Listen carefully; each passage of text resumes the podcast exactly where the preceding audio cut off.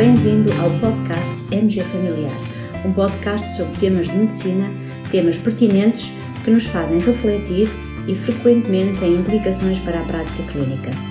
E damos as boas-vindas ao nosso anfitrião, professor Dr. Carlos Martins. Olá a todos, espero que se encontrem bem. Hoje temos um tema muito especial, um tema que deve merecer a nossa reflexão, mas também um tema que merece a nossa alegria e o nosso regozijo. Faz precisamente hoje 40 anos terminava a primeira Conferência Internacional de Cuidados de Saúde Primários, realizada por iniciativa da OMS, a Organização Mundial de Saúde, e que hoje é mais conhecida como a Conferência de Alma-Ata. Neste contexto, no portal MJ Familiar, temos hoje um editorial muito especial do Luís Monteiro e também uh, fotografias da conferência, links e até um vídeo com testemunhos de pessoas que participaram na conferência.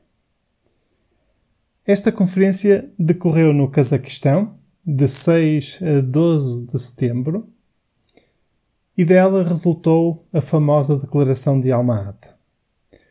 Foi um evento de uma dimensão impressionante. Nela participaram representantes de 134 países e ainda 67 organizações internacionais relacionadas com a saúde. O lema, digamos assim, desta conferência era sobretudo uma meta: Health for All in the Year 2000. Saúde para todos no ano 2000. Hoje eh, sabemos que essa meta não foi integralmente atingida, mas é indesmentível o progresso alcançado num número muito grande de países na Europa, quer pelo modelo social europeu, quer pela estabilidade e suporte desenvolvido, potencial, potenciado também pela, pela União Europeia, parece-me ser justo afirmar-se que a meta foi atingida. Nos anos 70, a iniquidade no acesso à saúde era uma realidade ainda presente em muitos países da Europa e também por esse mundo fora. De Alma Ata saiu não só a famosa declaração, mas, sobretudo, uma convicção muito forte de que eram necessárias medidas políticas muito firmes no sentido de permitir o acesso aos cuidados de saúde a todas as populações, sendo reforçada a ideia do direito do acesso à saúde como um direito humano fundamental. Na Conferência de Alma-Ata, além de várias exortações e princípios orientadores sobre aquilo que deveriam ser os cuidados de primários, consta, no seu número 4, aquela que ainda hoje é aceito como uma excelente definição de cuidados primários. No fundo, que afirma que os cuidados de saúde primários são cuidados essenciais de saúde, cientificamente bem fundamentados e socialmente aceitáveis, colocados ao alcance de todos, a um custo que a comunidade e o país possa manter, fazendo parte integrante do sistema de saúde do país e representando o primeiro nível de contacto dos indivíduos, da família e da comunidade com o Sistema Nacional de Saúde. Após 1978, muito aconteceu. Muitos governos construíram os seus sistemas de saúde, mas bem sabemos que esta é uma obra sempre inacabada, sempre a necessitar de aperfeiçoamento. Contudo, por tudo que se seguiu, pela visão, pela audácia e pelo sonho de conseguirmos ter saúde para todos, vale a pena um sentimento profundo de alegria neste aniversário.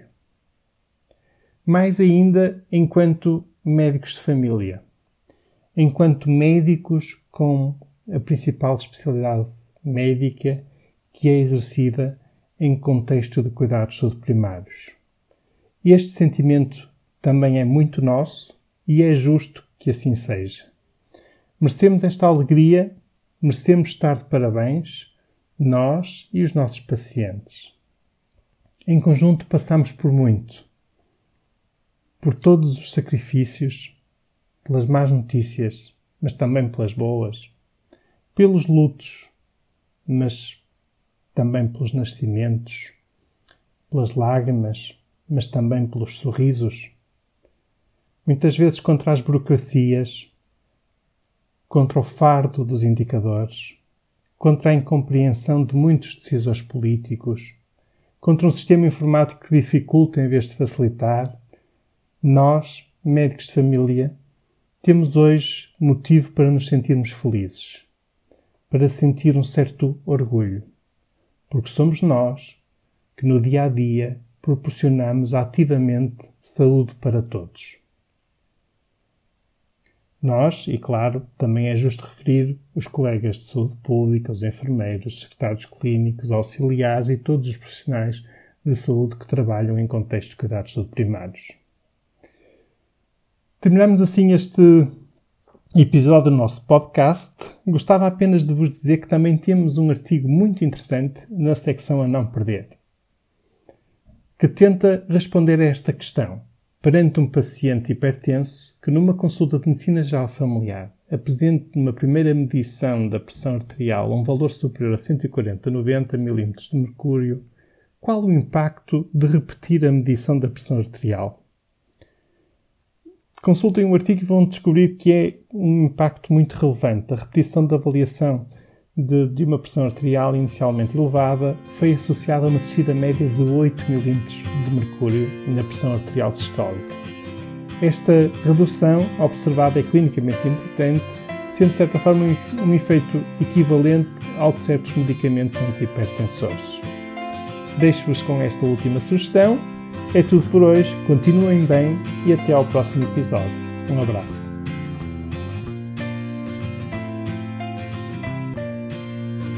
Terminamos assim esta edição do podcast MG Familiar.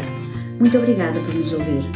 Se desejar completar a sua leitura, muitos dos conteúdos abordados neste podcast estão disponíveis em www.mgfamiliar.net.